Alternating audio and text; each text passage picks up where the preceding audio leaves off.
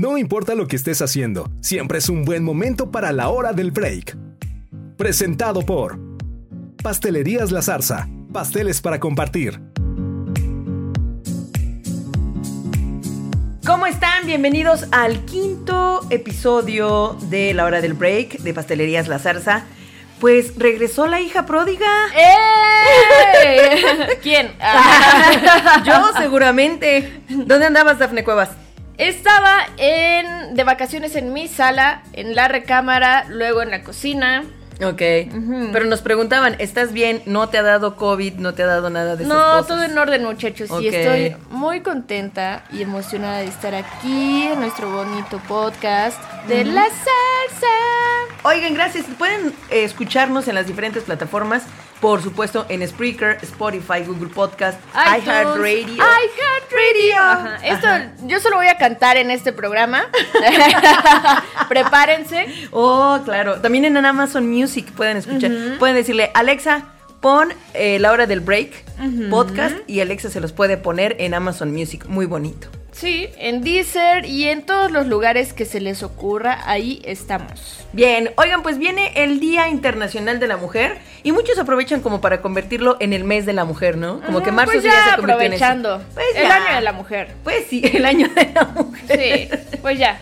Pues sí, y por eso vamos a hablar de varias cosas del Día Internacional de la Mujer, también de las mujeres en los deportes, que creo que también es muy importante hablar de eso desde no jugadoras, solamente, ajá, jugadoras, sino arbitraje, comentaristas. comentaristas, directoras, entrenadoras. Eh, también díganos cómo es su firma, les diremos cómo es su se personalidad. va a poner bueno. Ay, ahorita vamos a analizar la de Daphne, le vamos a sacar sus trapos. Voy a mentir. Oye, Dafne, tú que tienes una casa llena de antigüedades, búscate, ahorita que puedas, un billete de 1969 porque te voy a decir más adelante cuánto puede costar actualmente. Ok. ¿Va? También tenemos una super receta del té de cúrcuma. Les vamos a decir para qué sirve, cómo prepararlo y si tú no sabes qué es aquello de la, el cúrcuma, ahí te vamos a explicar. Espérate. Le cúrcuma. Le. Le cúrcuma. Esto y mucho más en la hora del break. Yo soy Liz Gómez. Y yo soy Dafne Cuevas. Me pueden seguir en Instagram como arroba Dafne Cuevas M. Ok, a mí me encuentran como arroba yo soy Liz Gómez y pueden buscar a Pastelerías La Zarza, así como tal, Pastelerías La Zarza en todas sus redes sociales, Facebook, Instagram. Ahí está, también en Twitter. Agradecemos a los estados donde Pastelerías La Zarza tiene presencia. Puebla, Tlaxcala, My Love, Ciudad de México, Veracruz, Morelos e Hidalgo. Dafne, ¿cómo es tu firma? Y pues perfecta, es Ah. muy amable. eh, dice que soy una persona muy solidaria, eh, empática. Fa- sí. es de- entorno Sí, familiar. sí. Etcétera. Eh, y etcétera. Y etcétera. Oye, ¿cómo de qué tamaño es? ¿Es mediana, es chiquita, es grande? Ya sabes, de esos que quieren ocupar una hoja completa Sí, para... no, mi firma sí es pequeña. Es pequeña. Podría decir pequeña? que es pequeña, mediana. Ok, ¿qué tan legible es? No, cero legible. O sea, ¿No? sí y no. Es que saben que acá todos vamos a entrar en un dilema. Van a estar de acuerdo conmigo con que una es la firma que tenemos en su credencial de elector, en su ID, cédula o como le quieran decir. Ok. Y otra es la que ya haces actualmente. O sea, mi Ah, firma no, claro, sí. es la de hace unos añitos. Ah, ¡ay! Ya no firmo así. Estoy viendo, querido público. Esa es una microfirmita. Ya no- no, aparte era un lector este electrónico, Ah, entonces fue un los relajo. odio, los odio. Sí, Porque ya no firmas distinta, igual. Es muy distinta porque hay muchos contratos que he tenido que repetir muchas veces porque debe salir como Porque la dicen, de la credencial. Es que te debe quedar idéntica Sí. la de tu Y pues ya no, identificación. uno y ya no queda, claro, cambia. ya no es igual. Ahora, otra pregunta. ¿Aparece tu nombre en la firma? Así es. ¿Qué significa eso? Ahorita, espérate, primero te estoy diciendo las preguntas. Ah. ¿Aparece tu nombre? Sí. Sí. ¿Aparecen apellidos? No. Ni, ni siquiera la inicial de tus apellidos, solo tu nombre. ¿Usas mayúsculas? Sí, ¿Todas son mayúsculas o No. solo la primera? solo la primera. Ok, ¿tiene algún tipo de adorno? Ya sabes, como cuando firmas y le haces un globo, una, un envolvente, un garabato, un remolino. Sí, tiene uno. Tiene dos. Uno, dos. Tiene dos.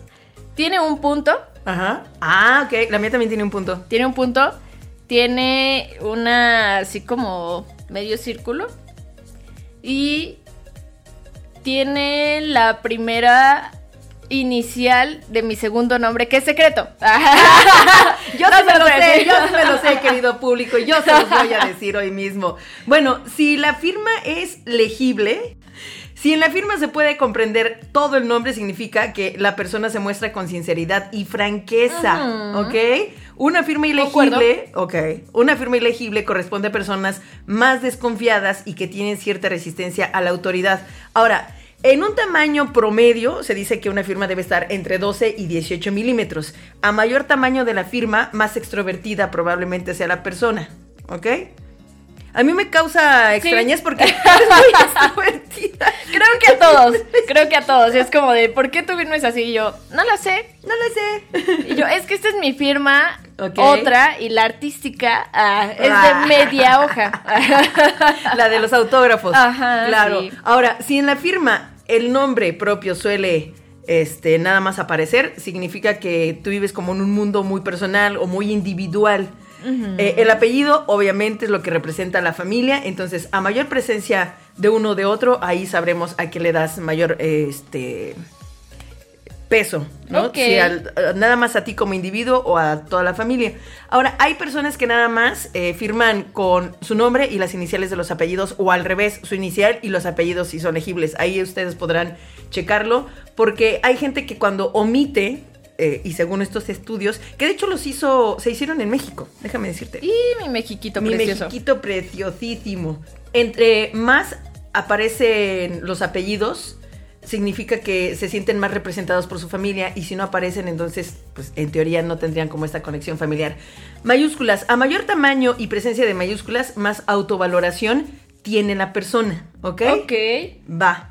Este, y eso también tiene mucho que ver como con el ego. Entre más grandes sean las mayúsculas que usan, o sea, si son hasta tres veces más grandes las mayúsculas que el resto de las letras, aguas, porque ahí ya va, se va perdiendo la humildad, muchachos. La humildad. La humildad.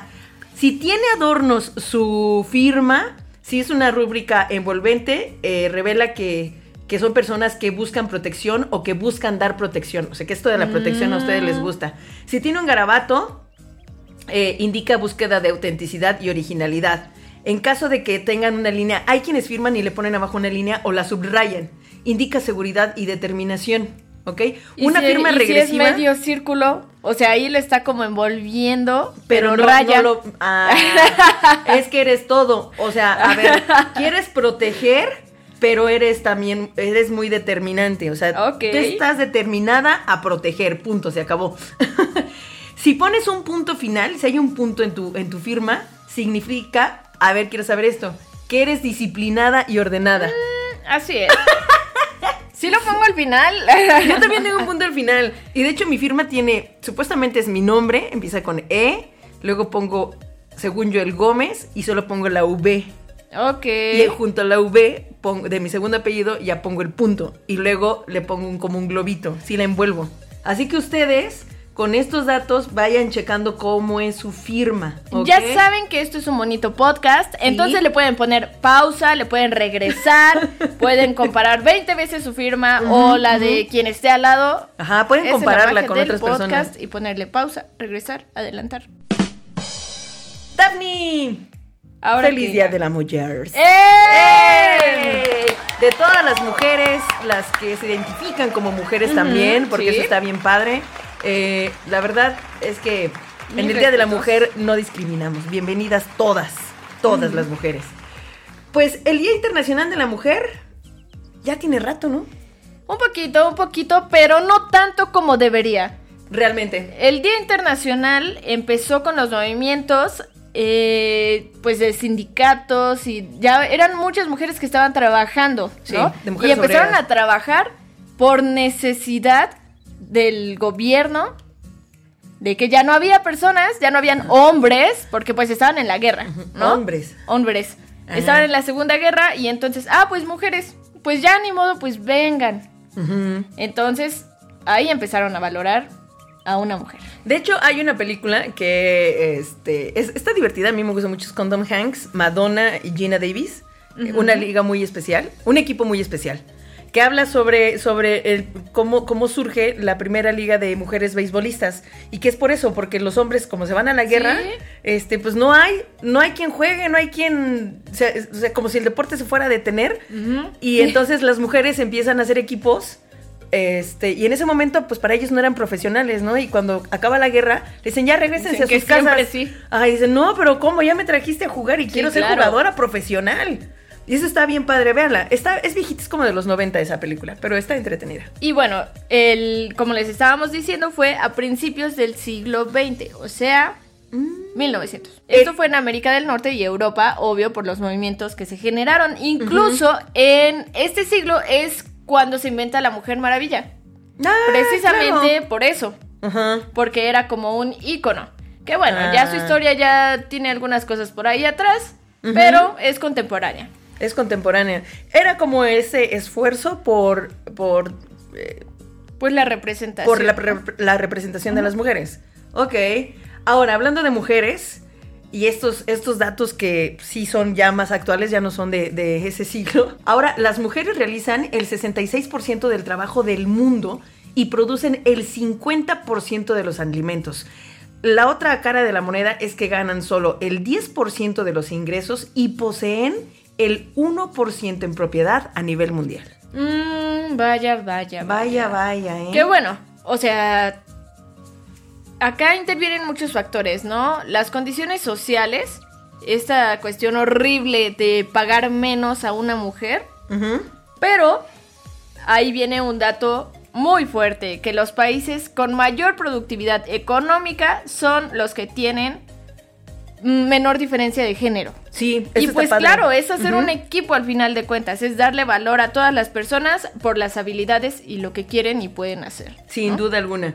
Cuando una mujer es capaz de contribuir a los ingresos de su familia, al menos el 80% de su contribución va hacia la creación de un futuro mejor para sí misma, sus hijos y su comunidad.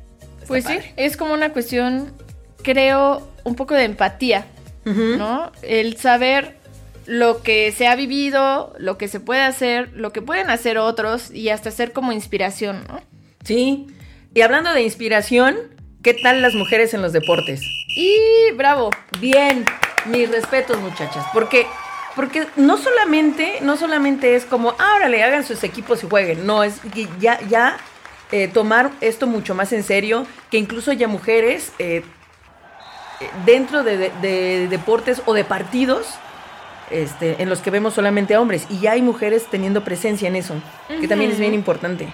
El ejemplo más fuerte y actual y el que estuvo en varias noticias fue ni más ni menos que en el Super Bowl, Sí. en donde estuvo la primera mujer árbitro. La primera- Thomas. Sarah Thomas, la primera en, en ser parte del cuerpo de oficiales en un Super Bowl. Y pues la verdad es que, qué padre. Ella tiene 47 años de edad, por cierto, ¿eh? Fue la primera en pitar en un juego de los playoffs, por cierto. Y la verdad es que, como dices, resaltó mucho y se habló muchísimo sobre su presencia. Y bueno, ya también hemos visto a mujeres árbitros en, en- en otros partidos, partidos de fútbol, este, muy importantes Entrenadoras también. entrenadoras, este, directivos. Ahí van poco a poco. O el caso de Marion Reimers, esta mujer que se convirtió en la primera mexicana a través de Fox Sports en narrar un partido de una final de la Champions League. La Champions. Ajá. Esa canción. Se los dije. Les dije que iba a cantar. Yo lo advertí, que conste. Sí, y ella también, eh, pues recuerdo que, que en su momento eh, muchos decían, y bueno, ¿y qué va a decir o qué va a Sí, hacer? claro. Casi, Siempre casi, es- ¿qué saben las mujeres de es fútbol? luchar contra estereotipos, contra modelitos, o sea, un modelo de una mujer que ya piensas, ah, es que va a ser así, o va a ser esto, o no va a decir nada. Siempre hay muchas cosas feas que algunas personas piensan, Sí, las que no, que bien, bravo, así debemos ser todos. así debemos ser todos. Y eso fue apenas lo de Marion Reimers, fue en, en junio de 2019. O sea, apenas se van a cumplir dos años de que se convirtió en la primera mujer que ha narrado la final de una Champions League. Y ojalá lo veamos más seguido, porque es ella y ya. Ya no ha habido más.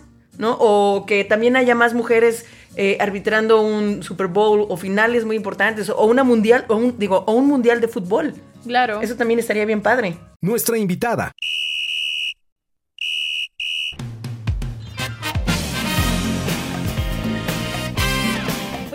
Estamos hablando del Día Internacional de la Mujer, Dafne, tenemos a dos mujeres Invitadas de honor, que si no, y yo que no me bañé. pero no se ve nada. ¿eh? Ah, eso está bien, Ustedes está imagínense que estamos de gala. sí, señor. Sí, sí, sí, porque así estamos. Sí, sí estamos. Mujeres en los deportes y recibimos a Angie, Carlita. Te digo Carlita por la edad.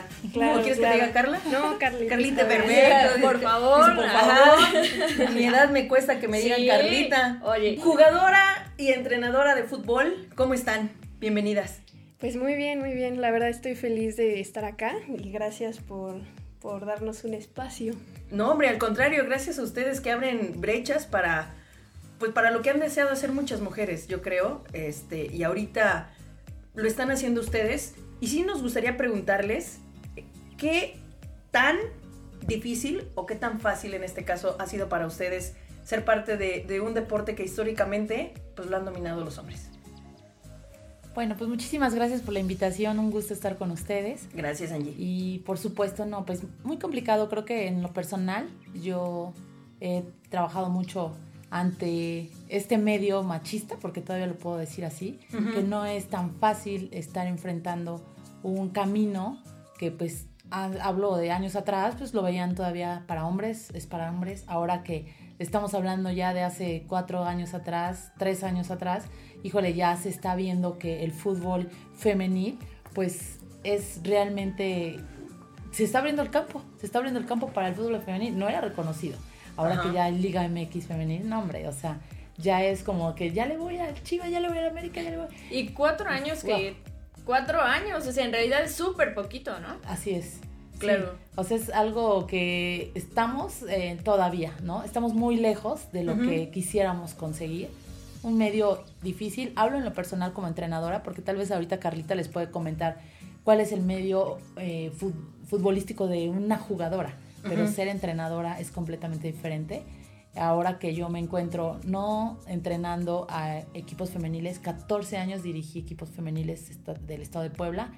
18 campeonatos, cada año daba. Sí, pero ahora este, creo que yo necesitaba pues un reto más fuerte y llevo tres años dirigiendo equipos varoniles. En este momento me encuentro dirigiendo a un equipo varonil, la sub-20 de Toluca.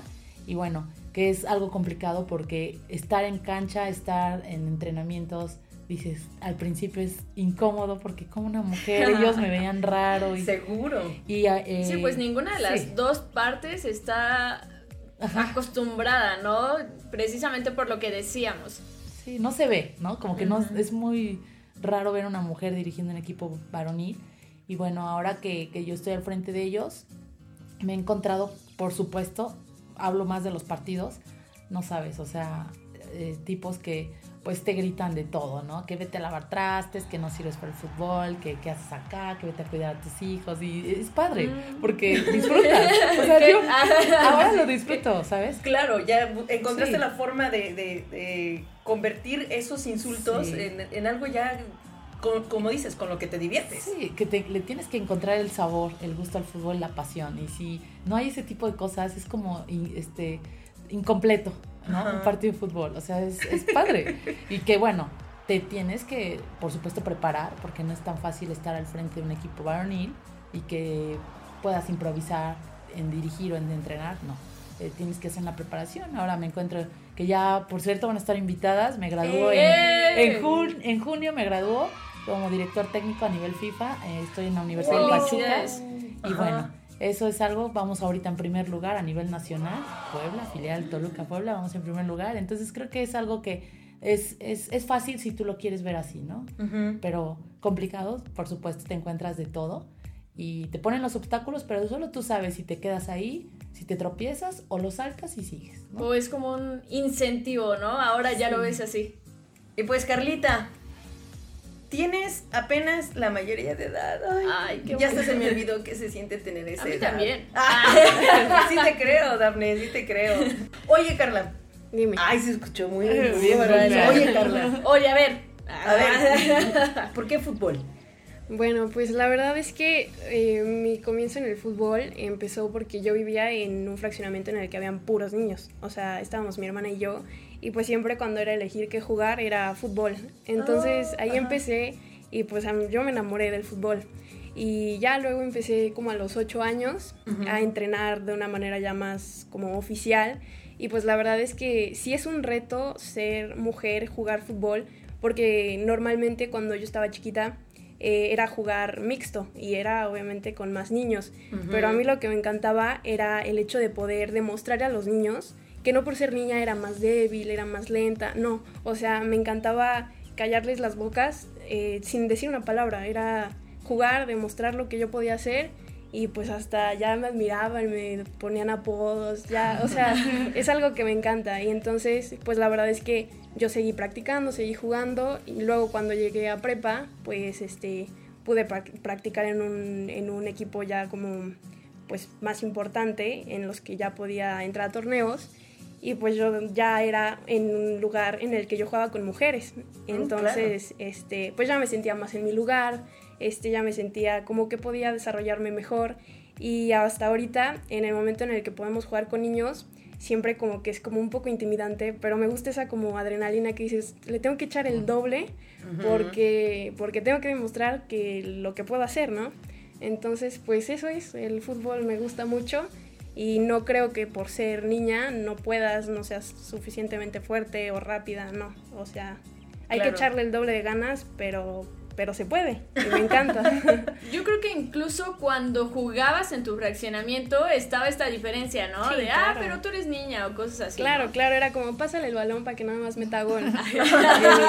Como- Pero metía el gol. Claro, ¿no? era- Claro, es como los de los que tiran penal. Sí, No todos meten el penal. exactamente. Tienes toda la razón del Oye, mundo. ¿y ahorita qué apodo tienes? No, Hablando de pues, apodos. ahorita me dicen Carlita Y, y pues ya. Acertamos. Ah, Ah, Carlita. Eh, me gusta mi nombre. y, y pues igual me gusta mucho, mucho, mucho. Ok. Este, estoy feliz. Oye, ¿a qué jugadoras tú admiras? Bueno, pues la primera jugadora que yo vi desde chiquita y dije, wow, yo quiero ser ella, era Alex Morgan. Ay, Dios mío, no sabía. Pues es que es Alex Morgan. Es que sí, no, no, no. O sea, yo seguí como su desarrollo, veía videos de cuando estaba chiquita, tenía 11 años, jugaba y yo decía, wow, o sea, me encanta, me encanta. Entonces, es muy buena. soy su fan. Soy su fan. si me estás escuchando, Alex Morgan, te mando saludos. ¿Se ven? Y esta pregunta es para ambas. ¿Selección mexicana? Ah, estaría padre. Eh, pues yo la verdad, sí, o sea, me encantaría poder llegar a la primera división. Pues Ujú. ahorita estoy en, en Red Cefar Toluca y me encantaría poder llegar al- a la primera división con Claro. este equipo, en este club. Se me hace un club muy completo y pues la verdad es que yo feliz si pudiera llegar. También. Pues sí, además, vaya, con tu edad tienes todo un futuro y como, como nos dice aquí tu entrenadora, que eres de las más destacadas que, que tienen. Y, e insisto, siendo tan joven, pues yo creo que sí puedes llegar muy lejos. ¿eh? Y eso está padre porque, este, pues ahora que, que ya podemos disfrutar de, de un mundial femenil también, pues yo, yo veo que cada vez más gente se, se interesa por ver e incluso Claro, el, fútbol femenil. Aquí mismo en México, este, lo vemos en equipos como los de Monterrey o Tigres, que las personas van y abarrotan el estadio y las quieren ver. Y también yo creo que eso se va contagiando en los demás equipos, ¿no? claro, sí, sí. sí. Muy bien, oiga, les vamos a hacer una serie de preguntas. Nos van a responder lo primero que piensen. ¿Sale? Ok. Va. Hecho. ¿Frío o calor? Frío. Calor. Eso. yo voy de este lado. Eres Team Carlita. Sí, Team Carlita. ok. Perfecto. ¿Playa o bosque? Playa. Playa. Ah, mira. El calor. No, es que No, eso no, es lo no, que te no, pregunto. Nunca entiendo por qué la gente que prefiere el frío le encanta la playa. Es muy calurosa Pues la playa. vas, Ah, vas calorante. Sí, disfrutar. a propósito, es a propósito, Exacto. no es como, ay, sol. ¿Terror o comedia? Comedia. Ah. está bien, está bien. Y la pregunta, ¿en qué película les gustaría vivir? Si pudieran vivir en una película, ¿cuál sería? Ay, los Avengers. ¡Órale! Por Ni siquiera ser Iron Man. Pues la No vida a está tan fácil. Yo creo que voy a ser Thanos. claro, Carlita. Este, yo, pues, Los Ángeles de Charlie. Me, me acuerdo que, no, me encanta. Pues es una película Pero los que empodera a la clásicos mujer. o la nueva. ¿Cuál de todas las versiones? ¿La Uy, pues, serie? la- El clásico, la película clásica. La play- ah, órale. Felicidades de antemano por la graduación. Sí, muchísimas Yo sé que gracias. además eres una gran entrenadora. Eh, has vivido por y para el deporte Sí. y la verdad es que te has convertido también en un ejemplo, yo creo que para, para todas tus niñas y tus niños también, porque qué padre que puedas decir, entreno tanto hombres como mujeres Sí. y que los dos y que ambos eh, reconocen en ti el valor que tienes independientemente de si eres mujer o eres hombre. Así es, sí, acá creo que no hay eh, distinción de género, la verdad es que hemos, les hemos implementado esto que son igualdades y creo que esto lo hacemos con pasión, con amor y siempre les he dicho que cuando tú haces todo con amor, todo el éxito sale, sin pensarlo, sin planearlo, creo que las cosas se dan cuando de verdad lo haces con esta pasión. Entonces, acá no hay el hombre y la mujer. Perfecto. Gracias por ser parte del podcast y de verdad les deseamos todo el éxito del mundo. Carlita, vaya, tienes toda una vida por delante. Muchísimas gracias. Eso. Y siempre jueguen como niñas, porque jugamos bien padre, ¿a poco no? Claro que sí. Eso. La próxima vez que les digan, ay, ¿juegas como niña? Claro. Claro. Claro. Eso, La respuesta es claro. Por Juego muy supuesto. bien. Eso. Muchísimas gracias. Gracias.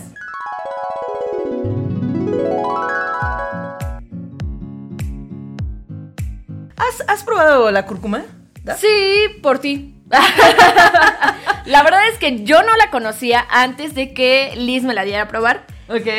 Y en este caso sí es correcto decir la cúrcuma, porque es una especie. Exacto. Aunque lo vean como son como tallitos, como arbolitos, como el jengibre, Ajá, exactamente. para que se lo imaginen en su cabecita si no lo conocen. Sí, así son. Ajá. Tal vez estamos más acostumbrados a ver eh, la cúrcuma en polvo o este que algunos ya también lo conocen como páprica, ¿ok? Entonces y se utiliza mucho para cocinar y es de un color, de un tono naranja muy fuerte y sí te deja de repente un poco manchado, ¿ok? Ahora una taza de cúrcuma o una taza de té de cúrcuma puede proporcionarnos cosas bastante interesantes, Daphne. Ay, sí, muy hermosas y sobre todo porque es natural. Sí, eso. Es antiinflamatorio y antioxidante. Eso es muy importante. Eso es bien padre. Sí, y es lo padre de esto es que, o sea, siempre pienso en que es natural, no tienen que estar buscando más allá, es algo que nos brinda la naturaleza y que solo te haces tu tecito y listo. Además, te ayuda a combatir la ansiedad.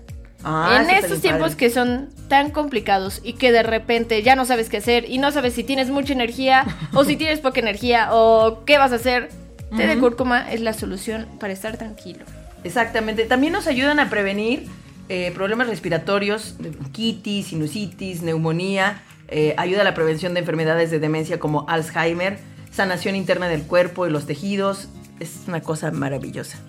Sí, también ayuda a la renovación de células y la purificación en la sangre. Ah, Eso es algo muy bueno, muy positivo. Y también es lubricante para permitir la flexibilidad de las articulaciones. ¿Ya ves? Y por eso en la hora del break les damos una fácil y deliciosa receta de té de cúrcuma. Hecho en casa. Ingredientes.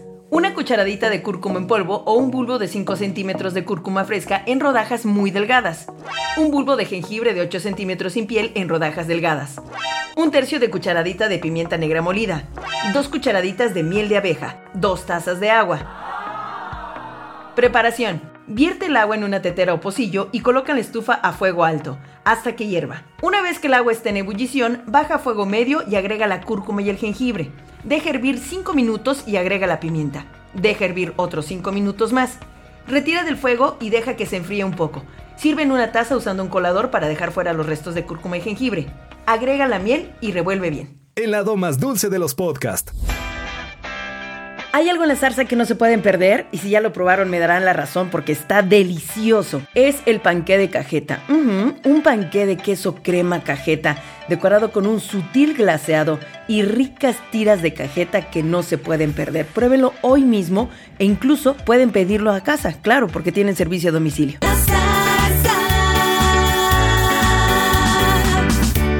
Oigan, y les tenemos una muy buena noticia. Nos estamos preparando porque la zarza cumple 30 añotes de estarnos consintiendo con buenos pasteles, merenguitos. Ah, claro. Sí, sí, sí, así es.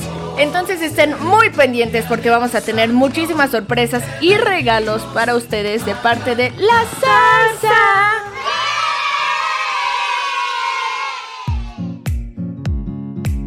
En Hidalgo se encuentran las grutas de Tolantongo y debes conocer estos datos súper interesantes. El complejo, además de las grutas, posee varios túneles de agua y además tiene aguas termales. O sea que si tú sabes nadar o no sabes nadar, adelante, eres bienvenido. Es muy económico, pero no olvides que debes llevar efectivo porque en la mayoría de los establecimientos no se aceptan tarjetas. El parque está dividido en dos áreas, Paraíso Escondido y La Gruta, pero no se te olvide que la zarza está en Hidalgo y ese también es uno de los destinos que debes visitar. Yo te recomiendo. Tengo una muy buena, ahora que es el mes, el año, el Día de la Mujer. Sí, Vean el documental, lo pueden encontrar en Netflix, de Madame C.J. Walker. Ella eh, nació esclava, sus papás también fueron esclavos y se volvió famosa y fue la primera mujer multimillonaria en Estados Unidos que trabajó arduamente por su negocio, que eran productos para el cabello. Empezaron por productos solo para personas que habían sido esclavas Oh. que necesitaban un tratamiento muy distinto porque pues las jornadas en el sol eh, no los cuidaban tanto, eran cuidados Claro. especiales. Entonces ella abre su microempresa, su pymes, claro. de productos para el cabello y empieza a crecer y bueno, obvio en la serie nos muestran un poco de lo que se debe enfrentar, las adversidades. Ella es madre a los 14 años y de repente se queda sin papás y pierde todo y dice, bueno, ahora ¿qué voy a hacer, no? Se muda y empieza a trabajar como en una casa hasta que empieza a trabajar con su jefa en productos para el cabello.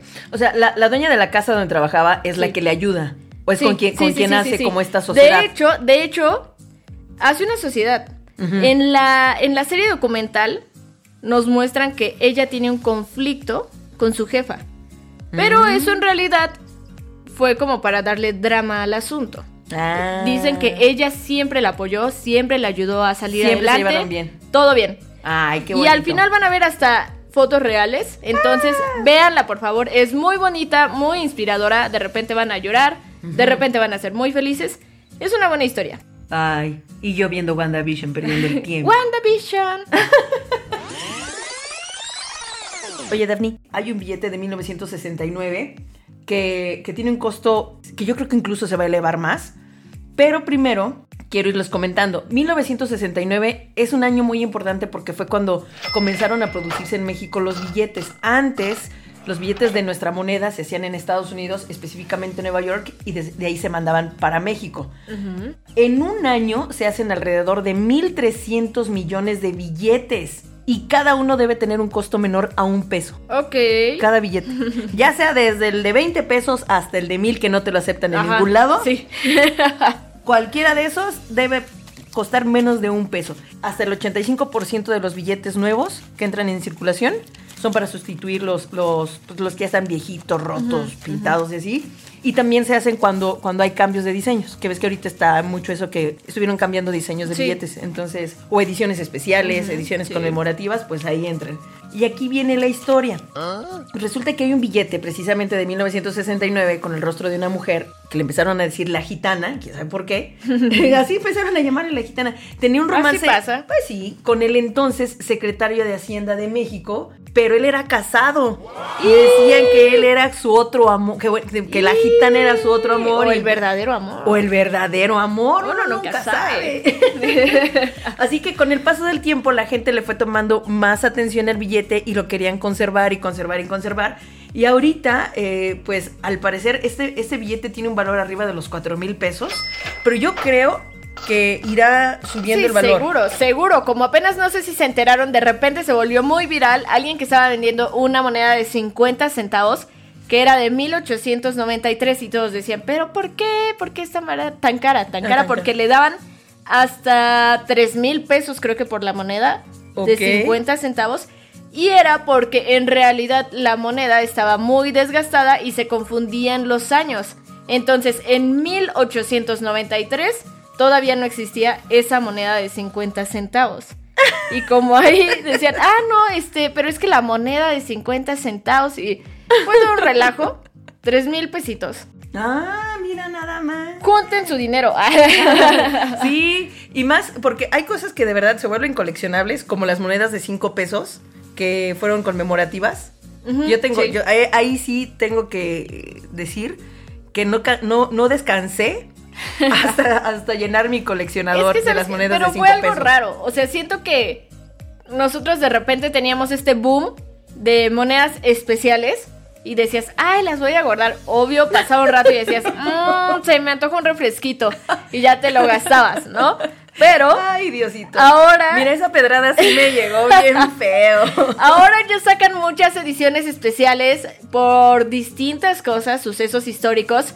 Entonces siento que de repente ya no sabes cuándo lo tienes que guardar y cuándo no. Y cuando no. Por lo menos te sirve para ahorrar un ratito. Eso Por sí es cierto. Oigan, pues ya nos despedimos. Muchas gracias, tipo y así. Lástima que terminó. Pero estén pendientes, ¿eh? Porque viene el 30 aniversario de la zarza. ¡Eh! ¡Eh! Y vamos a tenerles muchas sorpresas y regalos próximamente. Queremos agradecer a nuestras entrevistadas. Hoy también Daphne, gracias por regresar. Eh, Muchas gracias a ustedes, Sarsi amigos. Los Sarsi amigos y por escuchar el Sarsi podcast. Muchas gracias. Recuerden seguir a Pastelerías La Zarza en sus redes sociales, así los encuentran en Facebook, Instagram y también en Twitter.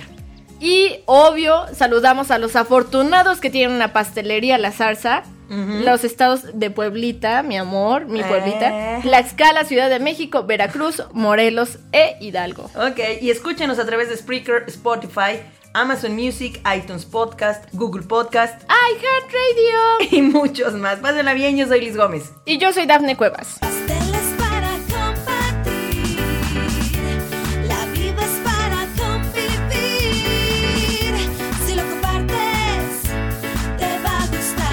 No decimos adiós, solo hasta la próxima hora del break.